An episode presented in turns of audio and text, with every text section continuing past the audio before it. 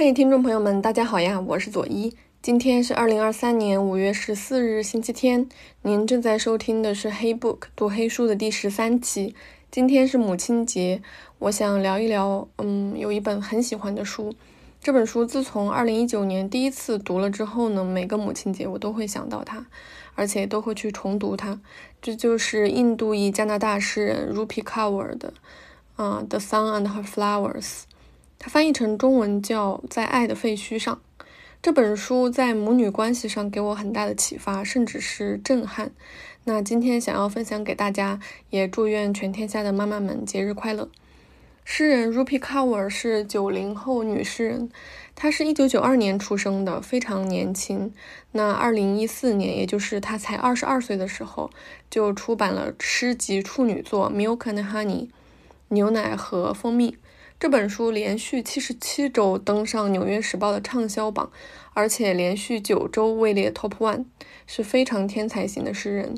《The Sun and Her Flowers》也是一本诗集，是二零一七年出版的。我读完这本书之后，每一年的母亲节都会想起书里面对妈妈说的话，那也就是本期节目的摘要。嗯，是这样一句话：Don't let us convince you that。Sacrificing yourself is how you must show love。就我觉得，如果我要为我和妈妈之间的关系做点什么，这句话可能是我此生要为之努力的目标。那就是让我的妈妈知道，她并不一定要为我牺牲才能证明她是爱我的。这本书一共分为五个部分，这五个部分是向日葵的完整生长周期。第一个部分是 wilting，也就是枯萎；第二个部分是 falling。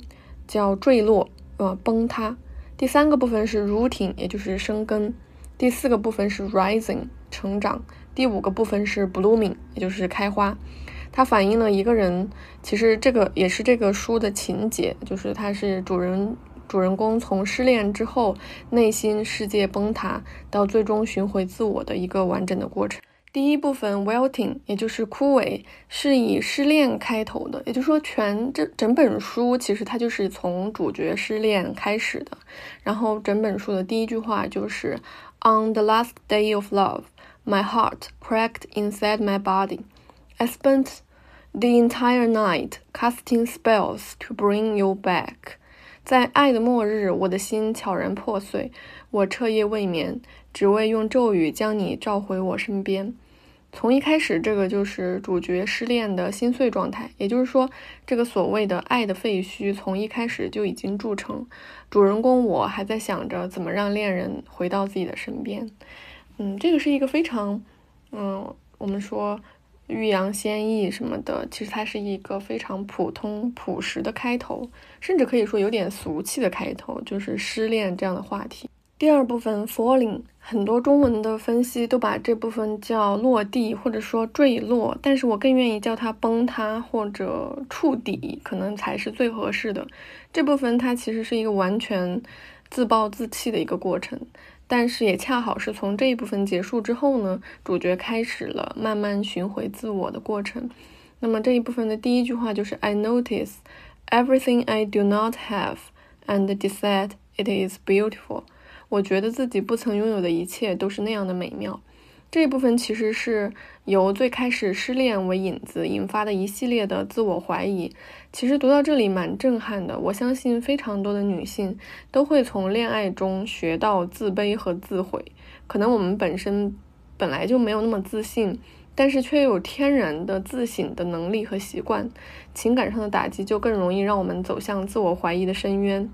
然后这部分就有非常多令人印象深刻的句子来形容人内心的自卑，比如甚至从自暴自弃转向了厌弃他人。A lot of times we are angry at other people for not doing what we should have done for ourselves。很多时候我们为他人感到生气，是因为他们没有做我们本该为自己做的事情。又比如说过度关注消极的东西。I hear a thousand kind words about me, and it makes no difference. Yet I hear one insult, and all confidence shatters. 千万句溢美之词，我都无动于衷，但是只需要一句辱骂，全部的自信就能瞬间瓦解。第三部分的主题是寻根或者是生根，它叫 rooting。开头的一首短诗叫 immigrant，移民。它非常生动地写了很多有这种多重身份的移民者的内心，是这样写的：They have no idea what it's like。To lose home at the risk of never finding home again, to have your entire life split between two lands and become the bridge between two countries. 他们不会明白背井离乡的代价可能是无家可归，这一生可能都要被两个大陆撕扯，做横亘在中间的桥梁。主角我的母亲，她就是初代移民，而且这个过程其实是非常艰辛，甚至都不能说很体面的说叫移民，而是说逃难。就当时她像沙丁鱼一样，几百个人挤在一艘船里离开家乡。但是在这本书里面，immigrant 的概念在这个章节被放大了，没有局限于纯粹的物理意义上的移民概念，而是把视角慢慢的内化，像是一个内窥镜一样，揭露我们的精神移民。他是这样写的：Perhaps we are all immigrants, trading one home for another. First, we leave the warm for air, then the suburbs for the filthy city in search of a better life. Some of us just happen to live entire countries. 也许我们都是移民，从一个家换到另一个。起初，我们告别子宫来到世界上，然后为了更好的生活，告别郊区来到肮脏的城市。只不过我们中的一些人恰巧告别了一整个国家。这里移民的概念是从我们出生开始就有的，离开母亲子宫的那一刻，就是我们所有人的第一次移民。然后就讲到，嗯，主角的母亲去做了子宫切除手术。After the surgery, she tells me how bizarre it is that they just took out the first home of her children. 手术后，他告诉我太怪异了。他们刚刚摘除了他孩子的第一个居所，这一段太让人伤心了。其实，嗯，也也也非常非常让我震撼。其实本身我们就再也回不到母亲的子宫里了。但是作者用母亲摘除子宫这个动作，将这个隐喻外化，并且具象化了。他就告诉我们，最初的家园是永远也回不去的。现当代这个多重的移民身份和寻根文化，其实已经是绝对主流了。因为好像每个人都不得不背井离乡。寻根的意义在哪里？寻根之路有尽头吗？它的尽头又在哪里？如果只是一个物理的地点，那么当这个地点消失了，被改造了。或者物是人非了，我们的寻根还有意义吗？这个时候，母亲就成了我们精神的寻根终点。我们精神流浪的一生，也就是我们跟母亲之间那条纽带松松紧紧、长长短短的纠葛。也是在这一章，作者花了大量的篇幅去写母亲，其中有一部分是十六条建议，就是说。主角我如果能够亲临母亲的婚礼，在婚礼上我会给母亲怎么样的忠告？一共有十六条。在第一次读这本书的时候，我是一直哭着读完的，泣不成声。那么，其实每年母亲节我都会再回读这一段。今天我就很想把这十六条全部都给大家读一下。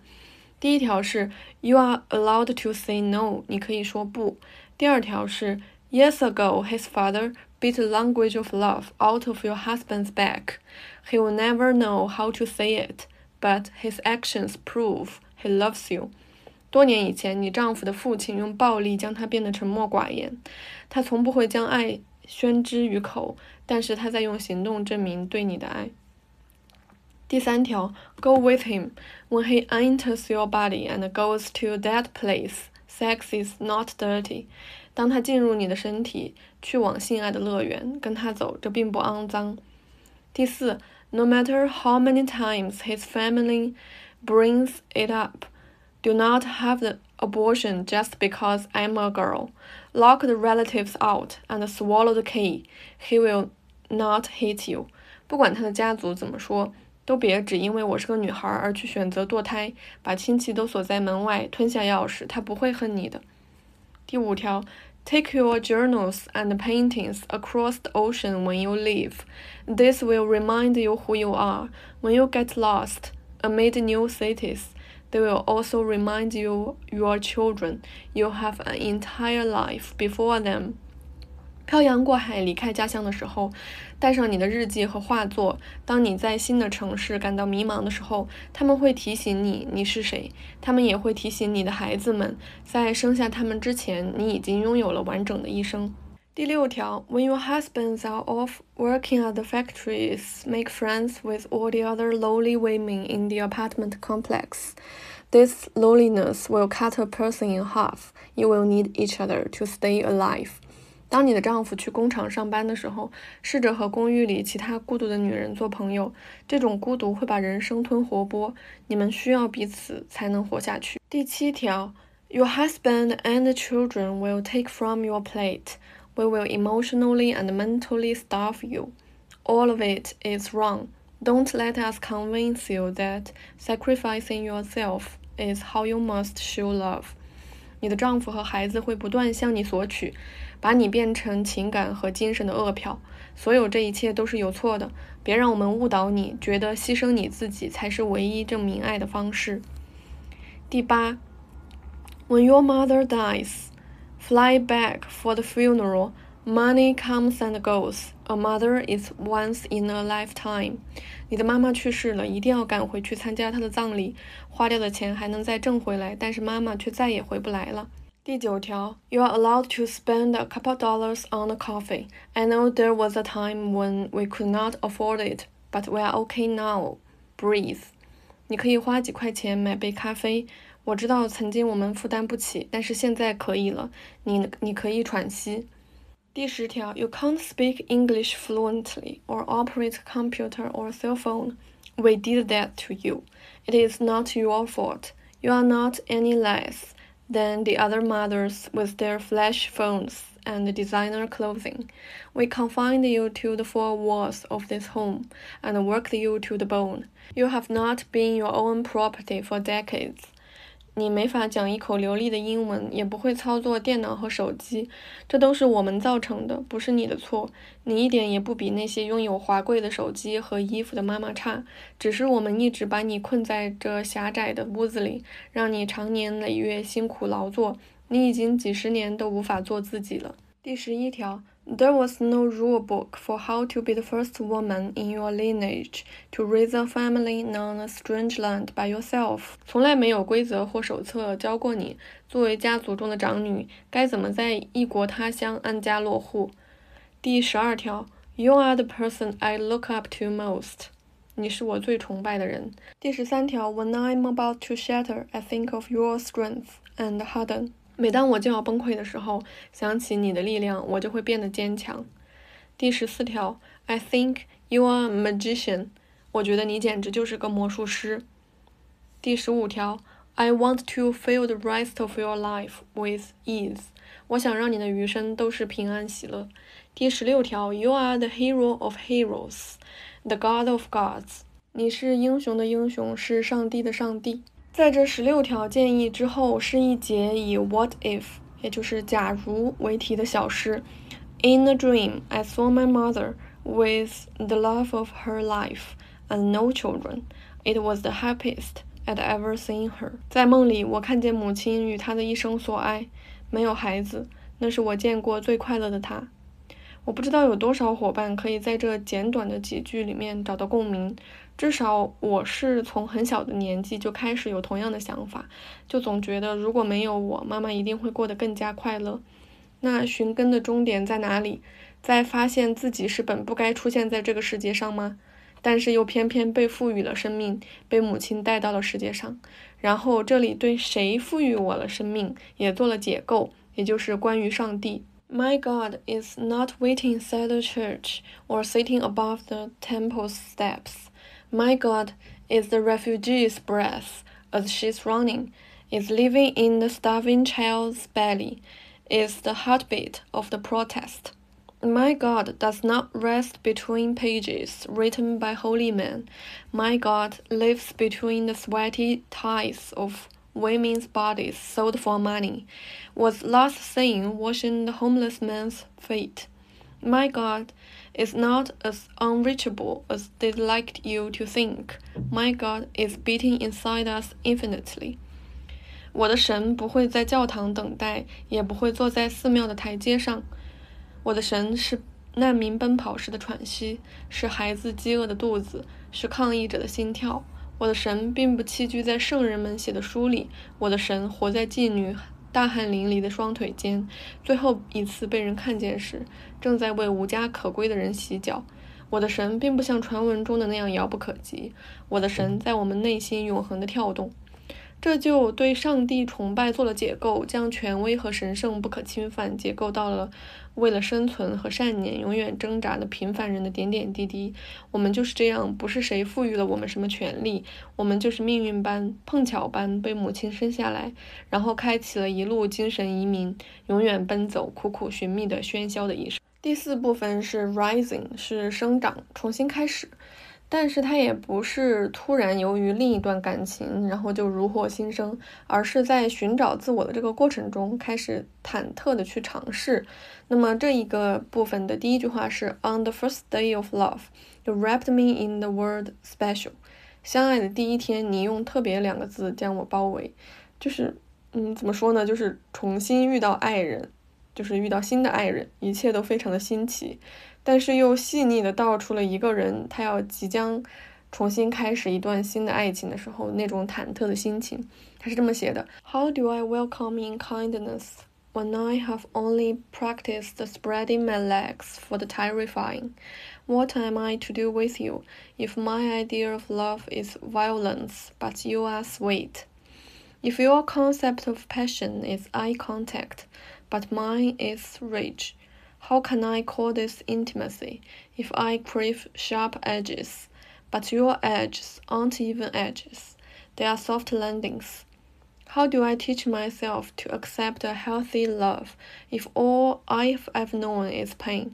我该如何拥抱善意？当我只尝试过在惊恐之下张开双腿，我该如何对待你？当我对爱的理解是猛烈，而你却如此体贴。 如果你认为的激情是四目相对，而我以为的是癫狂，我将如何把这称之为亲密呢？如果我渴求陡峭的悬崖，而你的悬崖却是平稳的着陆地，我该如何接受正常的爱？当我遭遇的只有痛苦，但是这种纠结，呃，慢慢的变成了，嗯。一种释然，因为在这个过程当中，主角我也是在寻找自我。那么后期主角就慢慢的选择了重新开始。When you start loving someone new, you love at the incisiveness of love. Remember when you were sure the last one was the one, and now here you are, redefining the one all over again. 当选择重新开始，你会发现对爱的犹疑是多么的可笑。还记得你曾经以为上一个爱人就是一生所爱，而现在你开始重新定义什么是一生所爱。最后一部分是 blooming 绽放，终于找到了自我。那其实这一部分也不拘泥于呃单个的主角我，而是将视野放在了整个女性群体上，然后从第一个女人开始变魔法，来探寻生命的起源。也就是说，到底是什么时候？第一个女人开始生孩子呢？那开篇的小诗叫 irreplaceable，也就是无可替代。The universe took its time on you, crafted you to offer the world something different from everyone else. When you doubt how you were created, you doubt energy greater than us both.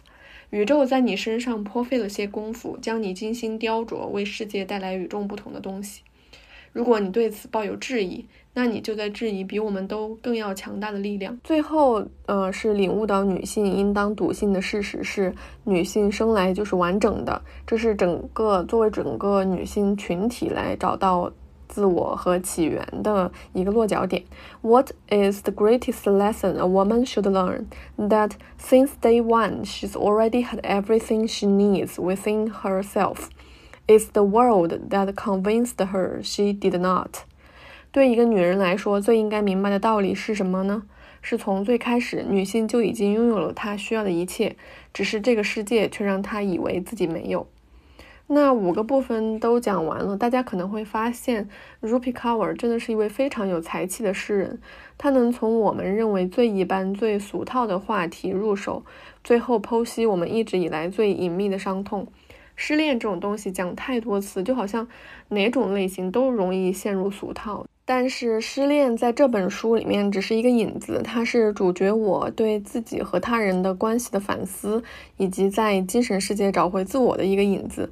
由此就引发了对精神世界、自我的认知，乃至整个女性群体的认知的全过程。